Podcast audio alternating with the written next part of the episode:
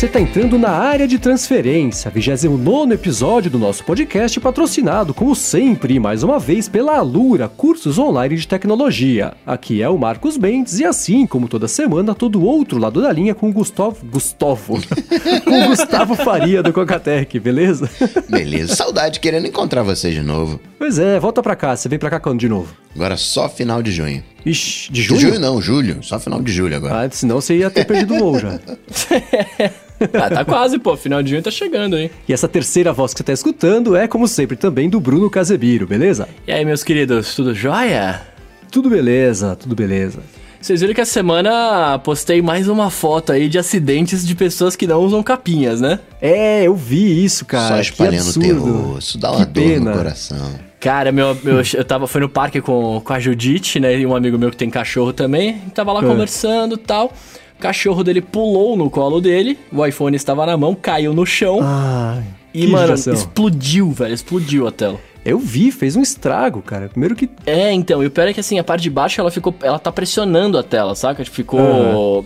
Sabe quando, sabe quando você aperta o cristal líquido ali que fica uma, Mancha. uma cor diferente e tal? É uma mancha, é, ficou assim, velho. Eu falei, mano, pelo amor de Deus, leva agora na loja depois antes que estrague a sua tela de vez, Nossa, tá ligado? que coisa. É, deu uma dó. E eu vi que tava com um- a calculadora gigante ali na tela ainda, né? Bugou Ah, geral. não, aquilo. Aquilo. não, aquilo é. Ai, não vai me dizer que aquele é wallpaper do seu amigo. não! É que ele foi, ele foi viajar pra algum lugar que eu não sei aonde, e aquilo era a conversão que ele fazia pra saber se valia a pena comprar ou não, alguma coisa, ele deixava na tela pra não esquecer. Eu falei, mano, você pode Tá. anotar isso, né, cara? É. Ou o acesso à calculadora é fácil. Ele, não, mas isso eu me perco, cara. Me deixa. Eu falei, beleza. Bom, mas tinha uma funcionalidade, pelo menos. Era uma feiura funcional. Então Era aí uma até feiura que funcional. passa. Nossa, eu olhei e falei, ixi, bugou geral, mas não, então não era um bug, era um feature. Muito bem. mas aí, Coca, conta, você volta pra cá, é isso? Volto final de julho. Tô em São Paulo de novo. Vamos ver se a gente se encontra mais uma vez. É bacana. Dessa vez a gente foi lavar roupa. Vamos ver o que, que É, a gente né? consegue fazer na próxima vez. Foi legal, foi legal. Você vai estar aqui numa quarta não? Que a gente grava o Alô TT ao vivo também? Não, vou chegar mais pro final de semana. Vou chegar na sexta. Então a gente só faz uma Droga. Coca Party e vai tomar umas. É. Bom, vamos começar com um follow-up falando do Tony Gomes, que entrou em contato com a gente para recomendar apps de podcast para Android, né? Semana passada teve a pergunta sobre isso, os três mané de iOS aqui não sabiam muito bem. E ele falou que tem três que são bacanas, que ele recomenda, que é o Podcast Republic, o Pocket Casts e o Podcast Player. Inclusive, o Podcast Player é gratuito. Então os links estão aqui na descrição, vale dar uma espiada, ver qual deles você que está escutando no Android é, é, se, se acostuma, qual você prefere. Mendes, você que tá com o Google Home, saiu aquela atualização do Bluetooth, né? o Streaming pra usar como caixa de som, mas não saiu, né? Então, Foi, mas cara, não foi. coisa, foi, mas não foi. É, o Google, por mais bacana e, e mais feliz que eu esteja com o Google Home, ele tem uma falha, não é uma falha, é uma falta de recurso que o Google já prometeu que vai lançar, mas que ainda não tem, né? Que é eu conseguir usar o Google Home como uma caixa Bluetooth normal. Se eu estiver escutando alguma coisa no Overcast, por exemplo, um podcast no meu iPhone, eu não consigo ir lá no AirPlay e falar assim, se conecta no Google Home e manda o, o sinal pra lá, pra eu conseguir ouvir a partir de lá. Não dá. Eu só consigo ouvir as coisas das plataformas que são compatíveis. Um, um YouTube da vida, que para quem tem é, Chromecast, né? Um Spotify, Google Play Music, enfim. E aí na semana passada, no finalzinho da semana passada, sexta-feira, o Google liberou uma atualização que cumpre essa promessa, né? Que transforma o Google Home numa caixa Bluetooth. Eu cheguei em casa feliz da vida, fiquei tentando forçar a atualização, reiniciava o Google Home, não dava de jeito nenhum. Aí apareceu a notícia seguinte, que era que o Google tinha lançado isso por engano e tinha pausado o rollout dessa atualização porque não, não, não tava na hora ainda. Então quem recebeu, recebeu, e a maior parte dos usuários que é onde eu estou não recebeu, então o Google Home ainda não pode ser usado só como uma caixinha Bluetooth. Mas pelo menos parece que tá chegando, né? Torcer pra chegar logo, porque acho que aí sim vai fechar todo o tipo de recurso que o Google Home pode oferecer que, que deixa ele mais bacana ainda do que eu já tô achando que ele é. Agora, uma coisa que eu tô com, sentindo falta é um HomePod da Samsung. É, então a Samsung também. essa semana pintou essa notícia, né, de que eles estão fazendo. Na verdade, eles estão fazendo desde 2015, né? Aí parece que deu errado o projeto, aí eles pararam, começaram a fazer de novo. E faz mais de um ano que eles estão fazendo o Project Vega, que é o codinome desse, dessa caixa de som com a Bixby conectada, né? Então eles estão com um problema para fazer a caixa e para fazer a Bixby, né? Que essa semana saiu a entrevista lá deles falando, é, para fazer o deep learning, o machine learning, o machine whatever em inglês, tá difícil porque a estrutura pronta já é do coreano e os idiomas não são muito parecidos. E é isso que está atrasando, né? Para piorar, o fuso horário da Samsung da Coreia para a Samsung americana e o fato de nem todos os funcionários serem bilíngues e falarem inglês e coreano tá embolando um pouco o meio de campo aí, é por isso que tá demorando para chegar.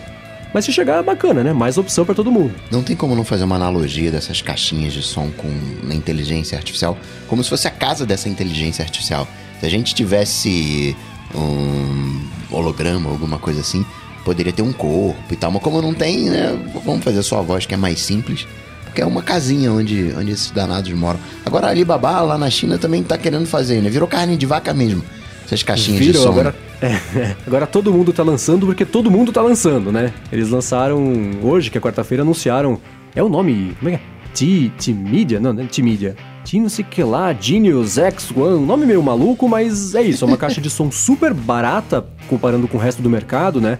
Dá tipo uns 73 dólares, que é um preço promocional, eles não explicaram muito bem, mas na ponta do lápis, hoje, se você está na China e quiser comprar, você compra por 70, pelo equivalente a 73 dólares, e é bem mais barato do que o Google Home, que dá uns. também tá com desconto agora uns 110. A Alexa é a partir de 180, acho, a torre maior zona. E o, o AirPod, AirPod não, HomePod no fim do ano só 380, né? Que é, não dá nem para comparar com, com esses outros. Mas agora tá todo mundo lançando, né? Todo mundo. O nome é simpático, é, é a Genie. É o Ali Genie X1. Nome Isso. by Microsoft. Então, é, é, bacana, tô achando legal. Quanto mais tiver, melhor para todo mundo. Todo mundo vai atualizar, todo mundo vai melhorar, um vai achar que tá pior que o outro, vai correr para melhorar. Hum. Torcer pra Apple se coçar e ficar com essa vontade de melhorar a Siri também. Agora, outra coisa que também, falando de carne de vaca, que ficou carne de vaca, o ARKit. O que tem de gente de, mostrando vídeos, divulgando vídeos, comentando. Uhum. Tem até um, um, um Twitter não sei se vocês já viram. Made with AR Kit. Já. Tô esse... seguindo. Cara, esse, é. isso que eu ia falar, esses Twitter tá publicando uns vídeos que eu vou te falar que são uma sacanagem de da hora. Principalmente para quem curte jogo, assim. É, não uhum. sei se vocês viram o vídeo da porta lá, que o cara entra num portal dimensional para outro, uhum. outro lugar. É, teve dois, né? Teve da semana passada que era uma floresta. Que é, é muito louco, cara. Ele atravessa o portal, ele tá na floresta e olha para fora, é, o mundo só tá da porta para fora, como se estivesse num quarto de verdade. Exato, exato. É incrível, cara. E aí pintou é, é esse é... hoje, né? Que o cara entra numa caverna, um lance mais assim, que é mais É, comprido. não, esse, esse, esse, outro, na verdade, ele pega. Ele tenta abrir a porta, a porta tá trancada. Aí ele pega uma chave que tá atrás dele, né? E aí sim ele consegue abrir a porta e entra nessa, nessa caverna, templo, sei lá, né? Big whatever, o que que é. Cara, isso é muito louco, nossa. É Mal vejo a hora louco. de conseguir usar esses apps assim, porque pra jogo vai ser uma festa. É, e aí eu vou ter que falar, né? Vou ter que falar. Imagina isso na sua cara. Na... Nossa, vai ser muito só legal. Que, só que aí eu, eu fiquei com uma dúvida, porque, pô, por exemplo, né? É, você tá usando, você tá vendo o vídeo ali, você sabe que você tá dentro do negócio porque você tá com o seu iPhone, seu iPad, Sim. né, olhando pra rua. Como é que funcionaria isso num Glass, cara? Porque você não pode deixar de ver cara, o mundo à sua volta, então, né? Então, aí é aquela coisa assim: se for um óculos de realidade virtual, o que, que ele vai ter que fazer? Ele vai ter que filmar o que tá na sua frente, então você na tela vai ver o mundo real. Uhum. E aí com a, a, aplicação desse, desse mundo virtual, né? Sim. E aí, de realidade aumentada. Se for só realidade aumentada, eu acho que a imersão pode ser um pouco menor, porque você ainda vai conseguir ver os elementos que estão por trás dessa, dessa parte digital, né? Por isso que no celular tá dando tão certo, porque ele filma e omite todo o resto, mas se você estiver andando, você não vai ser atropelado porque você entrou num portal mágico e atravessou Exato. a rua sem querer, né? Então é, acho então... que se então. fosse um, um Apple Glass, né? O seu, seu querido Apple Glass. Ah, é, é, se fosse realidade aumentada, é bacana porque é, eu acho que a, a, a imersão seria um pouco menor, mas ele, ele te deixaria. É, te, é, é, como posso falar? Ia te deixar se movimentar um pouco mais, que você Sim, consegue você... ainda ver o que tá ao seu redor, né? Se for é, um headset que te isola do ambiente, aí é, é como um PlayStation VR, o outro lá, o HTC Vive. Os jogos são mais estacionários, que você não consegue muito é, é, se movimentar pela sala, senão você derruba um vaso, tromba com alguém, né? Sim, é atropelado, como você falou, né? É, então. Mas nossa, ó, quem não viu esses projetos ainda, pega aqui na descrição o link e separa uma hora para ver, porque esses vídeos são um mais legal do que o outro, é inacreditável mesmo. Parece que veio do futuro um negócio desse, é muito bacana. Sim, são bem animais. E, e aí, ó, pergunta para vocês aqui, né? A gente falou de iOS 11, vocês são beta testers aí. É, o Danilo Nogueira falou que ele não consegue mais usar as notificações do iOS 11 é impossível administrar. É, então, a gente falou disso esses dias e tá horrível. Tá, cada dia que passa eu tenho mais raiva disso aí, espero que a Apple mude. E, e eu tô colocando, é, colocando. Quem estiver usando, inclusive, manda feedback pra Apple, fala que tá ruim, porque tá, tá difícil, tá impossível de usar. Acho que todo mundo que usa tem essa mesma. Né? Eu não achei ninguém que falou, poxa, está bem melhor. Não tá. Não dá pra acreditar que a Apple olhe para isso e diga, ué, fizemos um bom trabalho, pode todo mundo ir pra casa e, e, e fechou. Não, não, tá horrível, não dá. Bom, seguindo aqui com os follow-ups mais rapidinhos, o Alexandre Gamba mandou pra gente. A gente falou sobre a diferença de preço absurda que é entre os AirPods e os fones Beats X aqui no Brasil, né? Que lá nos Estados Unidos são 10 dólares, aqui são, sei lá, 500, 600 reais. E ele tá lá em Dubai e falou que a conversão para reais, né, comprando esses dois, daria 585 dólares pros AirPods e 495 dólares, dólares pro Beats X. Então daí 90 reais de diferença que não são 10 dólares, mas também não são os 500, 600, 400, sei lá, que são aqui. Então você vê que a Apple também aplica essa diferença maior em outros países, não é só porque a gente está aqui no Brasil e imposto e tudo mais. Acho que depende um pouco de, de estratégia mesmo de mercado, né? De, de, do jeito que ela quer colocar isso com o mercado, quer vender. É, tudo bem, que, tudo bem que a diferença daqui é bem grande, né? De, de 585 é o mais caro para para 1.399. Ah, é, é. Né? Ainda é uma coisa absurda e ridícula e desproporcional. Não me entenda mal. Mas você vê que não é só aqui que tem essa diferença maior do que 10 dólares, né? Aham. Uhum. E aí, já que a gente falou de Apple Glass aqui, né, ó, o Márcio Turbini tá falando que ele acredita que a Apple tá criando uma dificuldade hoje, né, pra, pra vender depois no futuro o Apple Glass. E eu acho que é um ponto que a gente já falou, né? De tipo, do. Da realidade aumentada, diferença entre o VR e o, e o, e o AR aqui, se a gente tivesse, né, fazendo esse tipo de coisa da porta, né? Os, os vídeos da porta, por exemplo. Uhum. Sim, é, eu acho que. Ela não, não, é que ela tá criando uma dificuldade, que eu acho que existe a limitação natural do telefone, né? Por mais imersivo que possa parecer o negócio, ele tá no quadradinho na sua mão, né? Você nunca vai achar que você está uhum. de fato dentro de uma caverna, né?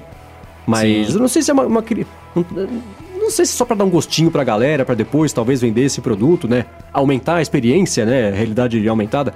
Mas, é, é, não sei se ela tá criando essa dificuldade, não, não, tá, não tá lançando um problema muito legal para resolver lá na frente. Acho que já é uma solução para um monte de mercado, né? Para jogos, né? Que a gente não precisa. É, a gente gosta de uma imersão total, mas imagina isso aplicado em, sei lá, ver ver o caminho para você chegar em algum lugar, é, te ajudar a fazer receita, te ajudar a saber se, sei lá, uma mão tá bom ou não tá, entendeu? Tem tanta uhum. aplicação de dia a dia que pode ficar mais útil até no, no telefone, porque você consegue checar rapidinho e se livra disso do que usar um headset o tempo inteiro, né? Acho que depende do, do mercado e da aplicação de cada aplicativo. Aplicação de aplicativo ficou bonita, né?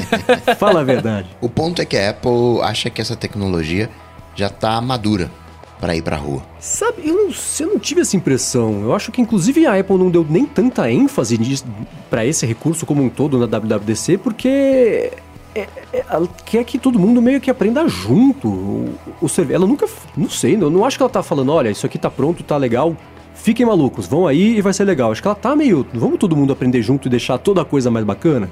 Não, mas ela, ela deu uma certa ênfase, vai, falando de. Ela fez. Ficou um, um grande tempo ali mostrando a mesa, rolando o, o, o, a invasão alienígena lá. Os caras deram uma ênfase, assim, pro AirKit. Eu acho que eles não estão falando que, que tá pronto, vai pra home, mas eu acho que também eles estão falando assim, ó.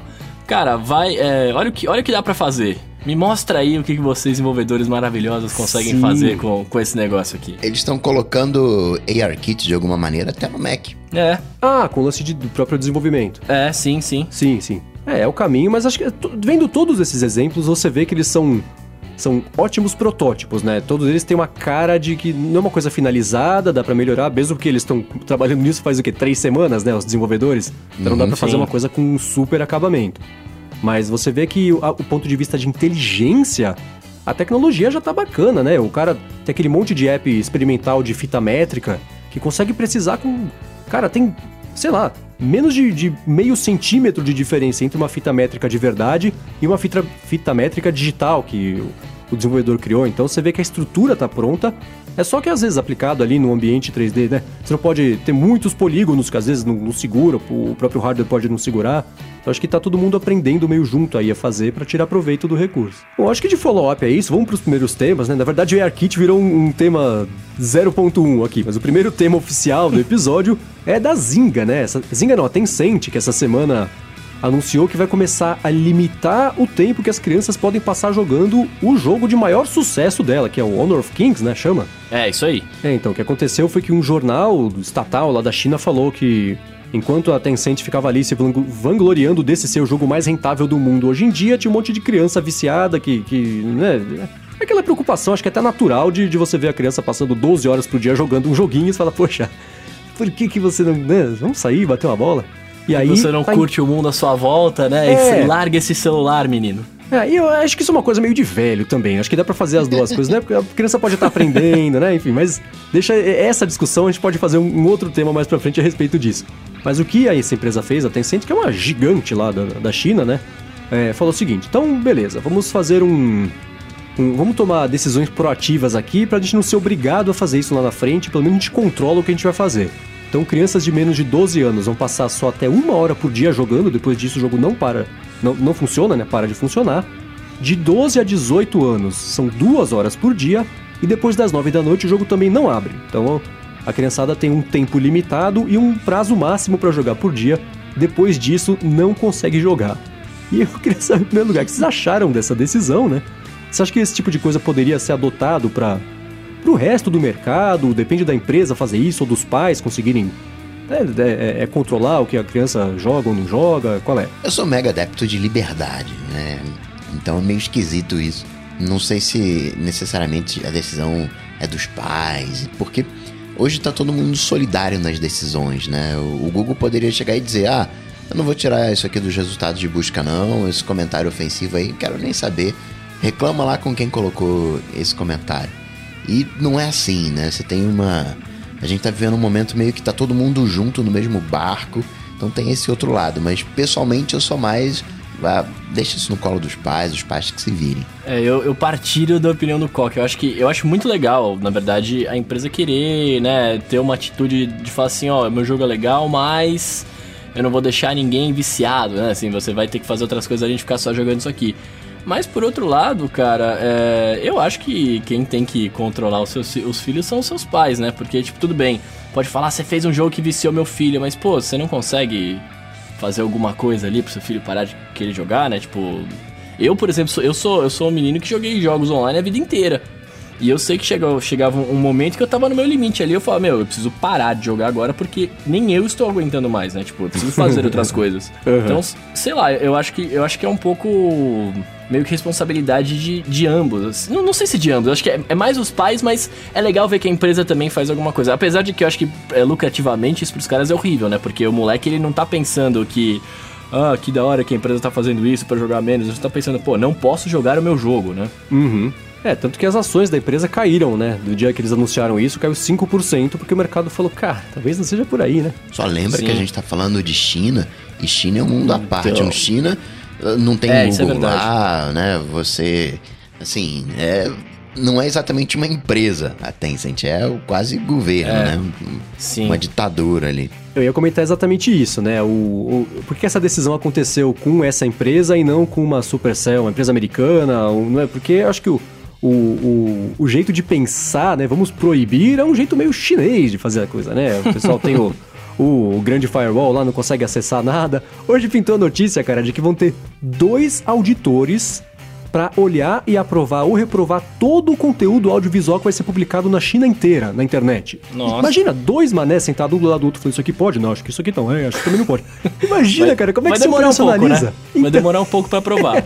Mas então, tudo bem, uma hora Exato. Não, mas esse negócio de, de barrar também não é só da China, né? A Coreia do Sul, em 2011, teve uma, é, uma coisa parecida, né? Uma restrição parecida de, de barreiras de horas para as pessoas jogarem. É, se eu não me engano, é, acho que pessoas com, de menos de 16 anos só podiam jogar, o, não poderiam jogar o jogo entre meia-noite e 6 da manhã, alguma coisa assim. Tava que... caindo a média na prova de matemática. Aí a Coreia. é, é isso mesmo? Ah, zoando. Acho que esse é um assunto que o pessoal tá meio descobrindo junto também como fazer, né? Que nem a Apple com os desenvolvedores e o ARKit lá. Porque É. tudo bem que o iPhone acabou de fazer 10 anos, né? Num mercado tão novo ainda, mas se você colocar na perspectiva da, da evolução da humanidade, é um mercado super novo, né? Tá todo mundo descobrindo como interagir, como limitar.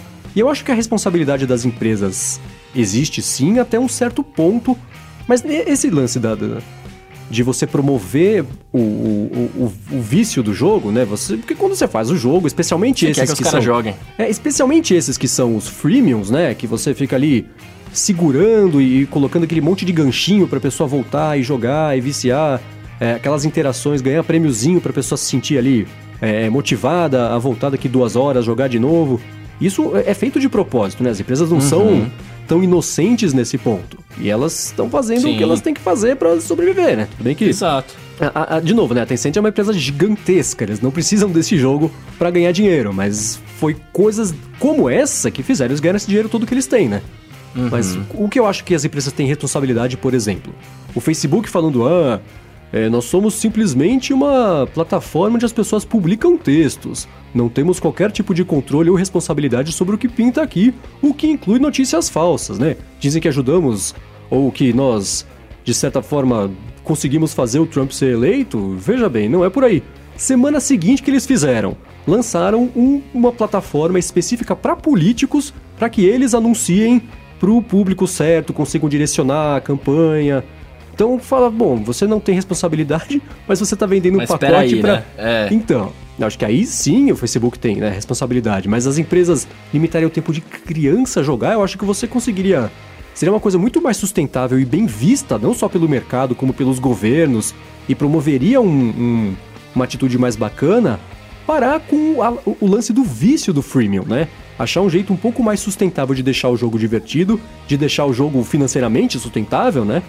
E, e nem que ele não seja financeiramente ultra sustentável, não precisa ser o mais rentável do mundo, né? Mas achar um jeito de equilibrar o, a parte sacana do vício do jogo com a parte divertida que é o engajamento, né? Se o jogo não for divertido, ninguém vai jogar. Então acho que essa Exato. é mais a responsabilidade das empresas aí. E é aquela coisa, né? Não dá pra você falar sobre que- como é que o pai tem que. O pai ou a mãe, pelo amor de Deus. Como é que tem que, que criar o filho. Cada um tem um, um jeito, né? Um assunto meio delicado esse aí. Mas é, eu acho que é- existe sim essa necessidade de, do jogo ser combinado em casa pra não ter que depender da empresa fazer isso também, né? É, e, e assim, você falou do negócio do mercado de, de- do mercado de que é meio, entre aspas, recente, né? Assim, o mercado de games online não é recente, né? Eu jogo World of Warcraft desde 2005, né? O bagulho já tá aí há há bastante tempo. Mas, por outro lado, se você parar pra pensar, é, o mercado de games online de massivo, assim, não é tão antigo, né? Tipo, a, a criançada jogando molecada de 8 anos, 9 anos jogando, não é, não é tão antigo pra ficar com essa. é, como que eu posso dizer? Para as pessoas já, já ter um negócio formado assim, do tipo, ó, quem é a responsabilidade é da empresa, é do pai, né? É, Eu, eu acho que é uma coisa que, de novo, que, é o que você falou, eu tô Louro José aqui, né? Eu- estamos descobrindo aí. Uma coisa a gente já descobriu: jogar videogame não deixa ninguém um cego, não estraga a vista de ninguém. É, pode. estraga a vista, menino. Agora, esse negócio Oh. de gamificação faz até gente instalar beta de WatchOS. É, cara. cara, eu instalei, eu resolvi, me rendi, instalei nessa última noite o beta do WatchOS. Falei, bom, vou esperar o dia seguinte, né, virar meia-noite, porque aí se der algum problema eu não perco pelo menos o- os meus... as argolinhas aqui de exercício, né, que é o que eu compro todo dia. Justo. Beleza, meia-noite resolvi instalar o perfil, reinicia daqui, reinicia dali. Meia-noite e meia comecei a baixar. Uma da manhã começou a instalar. Cara, eram quatro da manhã, tava travado na instalação, achei que tivesse perdido o relógio, ia ter que levar na Apple. Aí eu falei, bom, perdido por perdido mesmo, deixa eu reiniciar isso aqui e ver o que acontece. Reiniciei e funcionou. Então tô rolando, tá rodando o Beta 4 aqui. Não sei, não, não dá pra falar muito sobre ele ainda, mas é, a gente acaba se rendendo, né? E eu, e eu resolvi instalar o beta justamente, o, o- por isso que o Coca falou de gamificação, né? Porque o nosso amigo Felipe Kellerman mostrou um, que no, no WatchOS 4 tem um troféu a mais de atividades. É assim, se você conseguir é, é, ultrapassar o número de passos, eu acho, ficar mais ativo do que em julho, né? Nesse caso, do ano anterior, ganha mais um troféu. Eu falei, ah, quer saber? Vou atrás dele.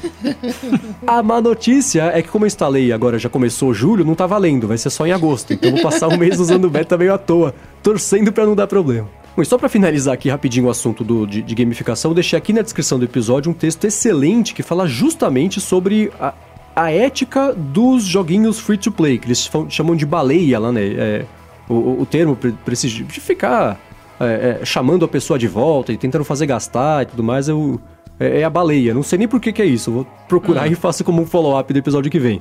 Mas é um texto que explica direitinho toda a parte que eu falei que é a sacana, né? De, de chega até a beirar a falta de ética para viciar a pessoa e fazer ela jogar, voltar, jogar amanhã, jogar ela aqui duas horas, ficar esperando recompensa e tudo mais. É bem interessante e vale dar uma espiadinha. Boa. Sobre esse negócio de responsabilidade de pai, né? É empresa, tem é solidário ou não. Tem uma outra questão é onde quando você coloca seus dados, você deposita seus dados de alguma maneira nas empresas, numa nuvem que for, de quem é esse dado? Tem um serviço já antigo, a Photobucket. De quando é esse serviço? 2002, não? É, 2003. Então, 15 anos. E depois, de, proposta, não, pode colocar aqui sua fotinho, a gente né, vai armazenar para você, você pode fazer o hotlink. Só que agora, né, não deu para pagar as contas, o sistema de anúncios mudou, foi bom enquanto durou, aí eles falaram, ó, a gente tá ruim de grana, paga, dá uma graninha pra gente. Se você quiser ter acesso limitado com banda, né, tudo liberado, tem que pagar 400 trampetas por ano. Uhum. E o histórico sumiu, né? Ele meio que hum, fazendo uma chantagem, meio que sequestrou os dados, uma coisa meio pet. Não, não é, é, é ruim, não vai ter mais, mais acesso. De quem são esses dados no final das contas, né? Photobucket está fazendo certo, está fazendo errado? Né? Como é que é isso? Cara, é, esse é um assunto complicadíssimo, porque é o que a gente sempre Tá polêmico hoje, né, o ADT é, ó, ainda bem, né, cara? Finalmente temos notícias, né? Porque nas últimas semanas o mercado tá inteiro de braços cruzados esperando o segundo semestre, né? Sim. Mas vamos lá, é, esse é um assunto difícil porque a gente já falou aqui algumas vezes, né? Existe sempre a, a, tentação de trocar, de abrir mão de controle ou de privacidade ou de alguma coisa em troca de um benefício, né? Então você uhum. tem, por exemplo, saindo ainda sobre falando sobre fotos, né? Tem o caso lá do Picture Life que fechou, que a gente já comentou aqui recentemente também. Tem o próprio caso do Flickr agora, né? Eu as fotos que eu tenho de, de viagens, a, a, uma parte mais seletiva das fotos, né? Eu, eu jogo tudo no iCloud mas no Flickr fica lá uma coleção mais bonitinha, de coisa que eu quero. É um slideshow mais, mais apresentável de fotos, né? Se, se eu quiser mostrar para alguém. É, agora que o Flickr virou do, do. que é do Yahoo, né? Virou agora do. Como é que chama lá? Da Verizon.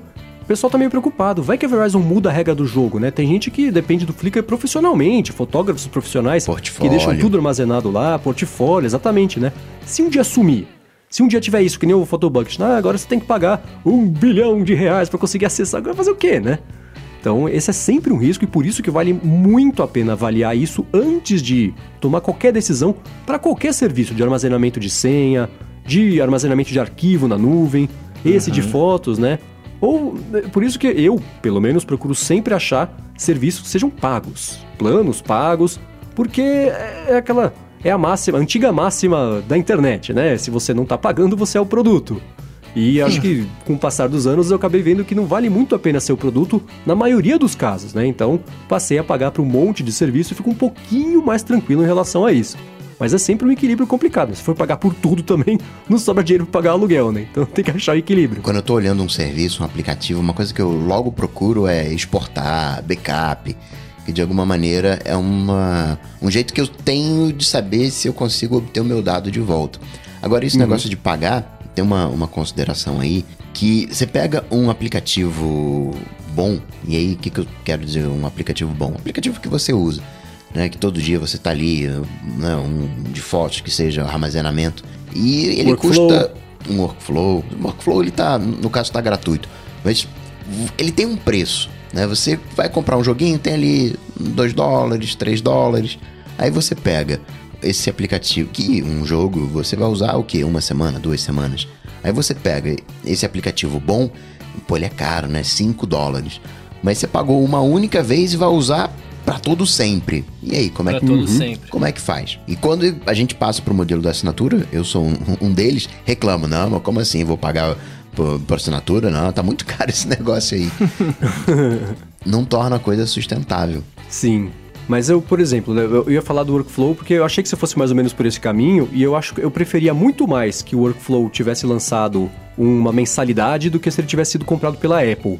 Pelo menos nesse primeiro momento, né, que a gente não sabe exatamente o que vai acontecer. É, é, é eu, e eu já vi outras pessoas comentando isso. Eu queria ter conseguido dar mais dinheiro pro Workflow, porque é. é para ficar sustentável. Você compra uma vez e usa a vida inteira, e aí não dá para o desenvolvedor viver da renda de novos entrantes sempre na plataforma, porque você tem mais gente entrando, precisa de mais estrutura, de mais servidor, de mais armazenamento de dados. Exato. E a, e a conta não fecha, né? Então é, é. Por isso que é, a assinatura é legal, mas por isso que, por exemplo, antes do modelo de assinatura, programa tipo Photoshop da vida, cada versão era paga, né?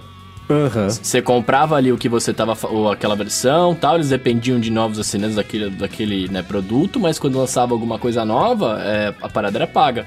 Sim, que é o que o, o Twitchbot faz, por exemplo, que o pessoal chia pra caramba. Cada, sei lá, dois anos eles lançam um app novo e falam, pô, paguei 10 dólares há dois anos, quer dizer que eu não posso mais atualizar a vida inteira? Cara, não, porque se isso for acontecer, não vai ter mais app a vida inteira. Exato, né? é porque tem, tem coisas que dá para você fazer isso. Por exemplo, o, o OS, o OS da, da, da, os sistemas operacionais da Apple são todos gratuitos atualização. O Windows não era, por exemplo. Aí o que, que uhum. acontece? Uhum. Muita gente não atualiza e rola os petaia da vida aí, né? O, Exato. Os é. malucos. É, mas, mas lembra que o iOS não era de graça para todo mundo, hein? Quem tinha o iPod Touch tinha que pagar sei lá quanto Sim, que era, 10? É, eu não lembro 40? quanto que era, mas. Eu não, eu não lembro, não lembro quanto que era. Mas assim, é, eles podem fazer. E isso era, um modelo, isso era um modelo antigo de sistema operacional que os caras foram vendo que ao longo do tempo eles não precisam lucrar com o sistema operacional porque eles vendem uma porrada de coisa. Uhum. Né? Diferentemente do cara que tá fazendo aplicativo que ele vive daquilo. Não tem como. Sim. Infelizmente é aquela velha máxima de de, de empresas que não existe almoço grátis, né, cara? Os caras têm, uhum. que, têm que ganhar grana, não tem como. Aliás, a Microsoft é o exemplo perfeito que você deu, porque é exatamente isso. Eles passaram tanto tempo. Não é que eles perderam tempo investindo só no Windows, né? Porque era, isso é uma decisão mais é, do Balmer do que outra coisa. É, mas era, era, era o core deles, né? Era, mas é, é, esse foi o problema, né? Porque o Balmer ficou tão focado nisso o tempo inteiro que eles deixaram um monte de ônibus passar do lado e perderam sim. todos eles, né? É, e sim. agora que eles estão indo com os dois pés na nuvem, tá dando certo, né? Porque eles estão batendo de frente com a. Tudo bem que a Amazon ainda acho que ela está um pouquinho à frente em, em termos de, de, abrangência de mercado, né? Você tem empresas gigantescas que dependem do AWS para funcionar e não dependem do Azure. Mas a Microsoft está investindo pesadíssimo, né? Na parte de nuvem, de serviço, entendeu. E ainda bem que entendeu a tempo que esse é o caminho, né? Porque um, dois anos a mais aí, eles teriam problemas seríssimos para conseguir recuperar todo esse atraso que o Balmer gerou. Esse uhum. esquema de atualização eterna, né? Basear aplicativo em novos usuários é quase como se fosse um esquema Ponzi, né? Piramidal. É, é então. Exatamente, não, não, não, se sustenta, não tem jeito. E, e, o que aconteceu? E o Photobucket é um exemplo disso. Só que o Photobucket foi um exemplo foi um exemplo do que não fazer, né? A, a, o jeito que eles anunciaram foi super estabanado, porque eles falaram, pessoas, estamos mudando o nosso a nossa política aqui, vai mudar um monte de coisa, vai ficar mais legal, não sei o que lá. E meio que enterraram a informação de quem tinha um monte de dados ia ter que pagar 400 dólares por ano para conseguir usar, né? Aí da noite pro dia, um monte de gente que tem loja online, que, que depende de, de fotos para sobreviver, acordou e ao invés de ter a foto de um produto, de um sapato, de uma bolsa, sei lá, tinha um aviso.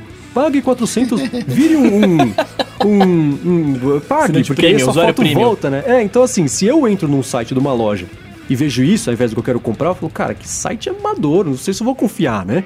Exato. Então tem muita gente brava e com, com total razão de que o Photobucket poderia ter feito de um jeito um pouco diferente essa migração, ou pelo menos ter dado mais tempo pro pessoal se preparar, né? Eles deram tipo um mês para fazer isso. E, e, anunciando de um jeito meio meio quietinho, né? O pessoal não sabia, foi pego de surpresa e por isso que eles estão sendo acusados. E na minha visão, com razão, de, de certa forma ter sequestrado as fotos das pessoas. E, e, e é isso, a culpa das pessoas porque dependeram de um, de um produto grátis. Talvez, eles já tinham planos pagos, né? Era só para quem usa o, o, plano de acho que 2 uhum. GB por mês, sei lá. Isso. Mas eles, eles fizeram tudo errado.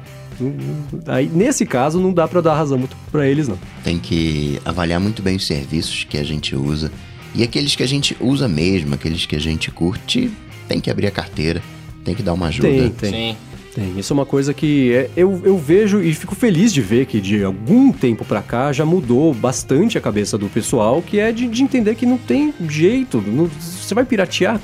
Sim, sempre tem gente que pirateia, que gente que até hoje defende que o único uso de um jailbreak, por exemplo, é só para baixar aplicativo de graça, e quem ah. fala que não é isso é um hipócrita e tá mentindo porque baixa também. não, não, não entra na cabeça dessa pessoa que as pessoas não pirateiam, nem todo mundo pirateia apps, né? Tem gente que acha que esse é o único caminho, né? Que ah, gastei, sei lá, né? Gastei 3 mil reais no celular, vou pagar por aplicativo, né? Eu já usei esse exemplo aqui, não? Falar, ah, então, você compra um carro, você vai querer a gasolina de graça no posto? Também não funciona, né? então é meio por aí. E eu, e eu percebo que isso é, é até um pouco de maturidade que tá chegando na galera de sacar, poxa, não tem jeito, tem mesmo que pagar, né? Pode até não gostar de pagar, mas paga a contragosto, mas pelo menos faz o negócio direito, né? Porque senão daqui a uns anos não tem o aplicativo pra poder baixar e nem pra piratear, né? Isso é, é mentalidade, eu já falei isso várias vezes, né? É, Assim, é a mentalidade da galera que entende o smartphone como celular e não como que ele realmente é. Por isso que o cara reclama de ter que pagar a parada, né? Mas é, é, tá mudando, realmente. Com o tempo, da- daqui a pouco a galera vai realmente falar, não, mano, eu tenho que pagar por tudo porque faz sentido, tá ligado? Sim, é uma coisa até de gerações, eu acho, né? A geração passada estava Sim. tão acostumada a pagar por a não pagar por música, né? Que a pirataria virou o caminho É. normal de baixar qualquer tipo de conteúdo na internet, né? Se tem na internet, Geração é passada não, graça. a nossa, a nossa geração, né, cara? A gente ligava o Napster ali, não sei se vocês fizeram isso, mas ligava cara. o Napster e baixava várias musiquetas ali. Eu É acabei de perceber geração. que eu falei a geração passada se referindo à nossa geração, porque já tem a geração seguinte que também já tá nesse mercado. Somos a geração passada. que somos a geração, horrorosa. somos a geração Y, não? Como é que era? Ah, Que eu, cara- eu me perco nessas coisas, não faço ideia. Eu sei que agora tem os, os millennials. Fato é, se você usa algum serviço, algum aplicativo, alguma coisa com regularidade por mais de um mês, abra sua carteira. Sim, Sim. sim, é. Sim, perfeito. Acho que no fim das contas do Photobucket, de todos esses serviços, é mais ou menos isso. O Coca resumiu bem. Você gosta, cara, paga, senão não vai ter no futuro, né? E aí acho que dá pra gente entrar aqui no nosso último assunto do dia aqui, né, cara? Também que é polêmico, são três polêmicas hoje. Ó, É, cara, hoje temos temas muito polêmicos, né? E aí, entrando diretamente aqui no último assunto da, da nossa pauta de hoje, né? Acho que eu posso chamar de rumor, né, cara? Porque não, não passam disso, né? Sim, sim, é só um rumor. É, saiu aí de que saiu aí que a Apple estaria testando novas tecnologias de autenticação para deixar o seu iPhone mais seguro, até porque já é assim, já é decidido não, né? A galera já fala que, que o próximo iPhone de fato não vai ter nenhum tipo de borda, né? Vai ser totalmente bezeless, não sei se pode É, falar os assim. rumores confirmam, Os né? rumores, né? Os rumores confirma confirmam, nada, porque é só exatamente. rumor. Exato. Eles estão falando que o iPhone vai ser bezeless e aí a galera tá eles estariam com dificuldade de fazer o botão. Isso, né, tá rolando faz bastante tempo. Estariam com dificuldade de fazer o botãozinho do Touch ID e aí agora eles vão testar. Isso rolou há, há um tempo atrás já, né, esse, esse rumor. Eles testariam Sim, aí sim. um reconhecimento facial para desbloquear o- o- os iPhones. Mas agora parece que fontes dentro da Apple confirmam, né? Por isso que a parada agora tá voltou a ficar em alta. Bom, agora sendo rumor ou não, acho que vale a pena a gente fazer exercício aqui de, de, de ver se isso seria uma coisa bacana de ter ou de não ter no iPhone. E eu quero saber isso de vocês. Mas antes, como sempre, vamos falar sobre a Alura, cursos online de tecnologia, Opa! Que está patrocinando mais uma vez aqui o nosso podcast, né? 29 seguidos que eles patrocinaram. Deve ser algum tipo de recorde na podosfera brasileira, será que não? Vamos descobrir. É, mas enfim, a Alura, vocês já conhecem, né? Tem diversos cursos em todas as áreas de atuação do mercado de tecnologia, de uma ponta a outra, né? Desde programação, front-end, é, mobile, infraestrutura, antes até de programar, você tem que ter o servidor, né? Então aprende a fazer direito, é, design, user experience, parte de negócios aí entra marketing digital, carreiras mesmo, governança, social media, SEO. Quer dizer, tem um bando de curso para você fazer. E o mais legal é o seguinte: se você quiser fazer, você pode fazer todos, desde que seja dentro de um ano, que é tempo pra caramba, né? Hoje eles têm 300 e. cadê o alurômetro? 93 cursos, né? E aí você faz o seguinte: se você entrar lá em alura.com.br barra área de transferência, você vai dar mais piada nos cursos, vai dar mais piada nas outras coisas que eles têm a oferecer, que são as carreiras, por exemplo, que agrupam cursos que dependendo da atuação que você queira aprender. Tem o fórum que tem, né, o pessoal todo aprende junto, tira dúvida junto, é uma interação bacana tanto entre quem estuda quanto quem ensina, né, o pessoal de lá também. E aí o que, que você faz? Você entra lá no alura.com.br barra área de transferência que você vai ter acesso a esses 393 cursos que eles têm. E além disso, você vai ter acesso às carreiras que agrupam cursos, né, para você conseguir ter uma aprendizagem mais aprofundada, mais rápido, né? Você não tem que achar os cursos já são entregues para você de um jeito mais, talvez até mais eficiente do que eu, pelo menos se fosse procurar e aprender tudo na ordem errada. Eles já fazem isso do jeito certo para você aprender. Um dos planos deles oferecem aula de inglês, livro digital. Eles têm o fórum, né, que é a comunidade de alunos e instrutores que se reúne para tirar dúvida, compartilhar informação, que é uma coisa sempre bacana. É, além de acrescentar os cursos semana após semana, eles também atualizam o que eles já têm, né, para ficar sempre mais atualizado, né? É sempre bacana ter mais informação. Então, se você entrar lá, der uma espiada nos cursos, resolver se matricular num dos planos que eles têm para oferecer, você vai ganhar 10% de desconto para estudar durante um ano. Quer dizer, você vai poder Né? Se você quiser aprender três aulas por dia, você vai conseguir fazer. Se você quiser aprender uma por dia, não dá para fazer todos, né? Que agora já são 393. Mas ainda assim você consegue aprender do jeito que você quiser, o que você preferir, né? Que é um jeito muito bacana. E outra vantagem legal é que no app deles, tanto de iOS quanto de Android, eles oferecem a, poss a possibilidade de você baixar as aulas para ver offline, né? Estudar com calma, sem depender do seu plano de dados da operadora, o que é sempre uma coisa muito bem-vinda, né? E quando você terminar uma carreira, você pode tentar a sorte no hipster.jobs, que é a plataforma que eles têm de emprego. Olha lá. Hum, bacana. Essa confesso que nem eu conhecia. Como é que funciona? Cara, pegou, pegou no pulo essa. Por exemplo, eles agora, tô vendo aqui, tem 171 vagas em aberto. Você faz a pesquisa por palavra-chave, qual é a sua localidade, e tem diversas empresas parceiras que colocam vagas né, nessa plataforma, hipster.jobs. Cara, é, é, engraçado que esses patrocínios estão ficando cada vez mais longos, cada vez tem mais coisa para falar, né? Então faz o seguinte, aprende tudo isso entrando lá no alura.com.br barra área de transferência. Mostra para eles que você veio daqui do podcast, dá uma espiadinha, tem uma dúvida, pergunta para eles. Eles são, respondem rápido, são super acessíveis. E aí, se você se matricular usando este link, você vai prestigiar não só o patrocínio que eles fizeram pra gente, como também a gente aqui mostrando que a coisa funciona anunciando aqui com a gente. Tudo bem? Então é isso aí, entra lá, alura.com.br barra área de transferência, e eu agradeço tanto a você que vai fazer isso, quanto a própria Alura, né, que segue aqui patrocinando a gente semana após semana. Valeu, Alura! Valeu, Alura, obrigado. Bom, muito bem, recado dado, vamos voltar aqui ao lance do Touch ID. Em primeiro lugar, vocês sentiriam falta de um Touch ID? Vocês pensam que, quando vocês veem um iPhone, vocês acham que encaixa no olho aquele layout da, da tela sem a parte ali de baixo? Vocês gostariam de usar o reconhecimento facial ou deixa como tá, não mexa no meu queijo? vamos, vamos primeiro estabelecer aqui uma, uma coisa para se ter alguém que não sabe ainda. A dificuldade hoje de você não ter o Touch ID é justamente eles não conseguirem fazer o reconhecimento de digital na tela de OLED, né? Na tela inteira sem o botãozinho, certo? Certo, mais ou menos, não, né? É, hoje, por que... exemplo, no iPhone, já é um, não é um botão, né? Já é um vidro, só que não tem a tela por cima, a né? Tela Se por você cima, colocasse é, a isso. tela por cima, ia cobrir o sensor, você ia conseguir usar. Esse é o problema que existe hoje no iPhone, pelo menos. Tá, e aí assim, o que. E o que também não é um grande problema, assim, que não tem solução, porque a gente já viu o, o celular de qual, de qual coisa que é que eu esqueci? Qual? Cara, a Qualcomm com a Vivo. Mas eu ia até falar isso do follow-up, deixa eu fazer um parênteses muito rápido aqui. Hum. Este celular ainda não tem uma data certa para chegar ao mercado. Não. E o jeito que ele foi apresentado, para mim, depois pensando, eu devia ter falado isso semana passada. Ficou muito claro para mim, pelo menos, que foi o seguinte: quando que você vê. A invenção é deles, né? É, assim, quando que você vê o fornecedor da tecnologia fazer o anúncio do produto? Você não vê isso. A Qualcomm tá brigando com a BlackBerry, a Qualcomm tá brigando, né? Tá super é, é, quente esse assunto com a Apple. Até a Samsung tá apoiando a Apple neste caso, pra você ver como a briga tá feia. né? Porque é, ela está sendo vista como uma empresa que faz práticas predatórias para uso de tecnologias dela, de pagamento de porcentagem de venda de produto. Quer dizer, o que a Qualcomm está fazendo? A minha impressão é que eles resolveram anunciar isso aí, né? Ó, oh, a inovação da Qualcomm aqui. E no próprio anúncio eles falaram: é a Qualcomm que está presente nos celulares de todos vocês. Se não fosse por nós, nada disso existiria, sabe? Uma coisa. Fala, gente, calma, já entendi, né? E eu achei que foi uma coisa assim, foi mais estratégico, num ponto de vista de, de relações públicas, né, de, de mostrar serviço para o mercado e tentar fazer com que a opinião pública fique um pouquinho em favor da Qualcomm nessa briga gigantesca, né? Cada vez ela cresce, é uma onda que você está vendo que está crescendo ali no horizonte e tem tudo para virar uma briga tão grande quanto foi a briga da Apple com a Samsung, né? Agora ela tá processando a Apple em alguns países, em outros é a Apple processando ela. A Apple fala um negócio, ela dá um tapa e, e, e, e parece briga de criança, né?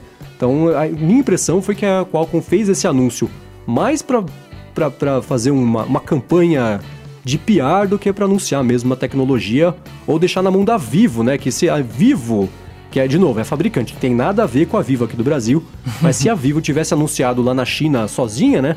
Talvez não tivesse feito um barulho tão grande quanto fez com a Qualcomm anunciando junto e no mundo inteiro. Né? Isso me lembra muito aquele anúncio do Flyover que o Google estava fazendo nos mapas, sendo anunciado uma semana antes aquele anúncio que foi feito parecendo numa, numa sala de reunião, assim, sem uhum. nenhum preparo. Não, não, a gente tem aqui, tá? A gente tem aqui. Sim, e eu uma semana disso. depois, a Apple trouxe o, o flyover.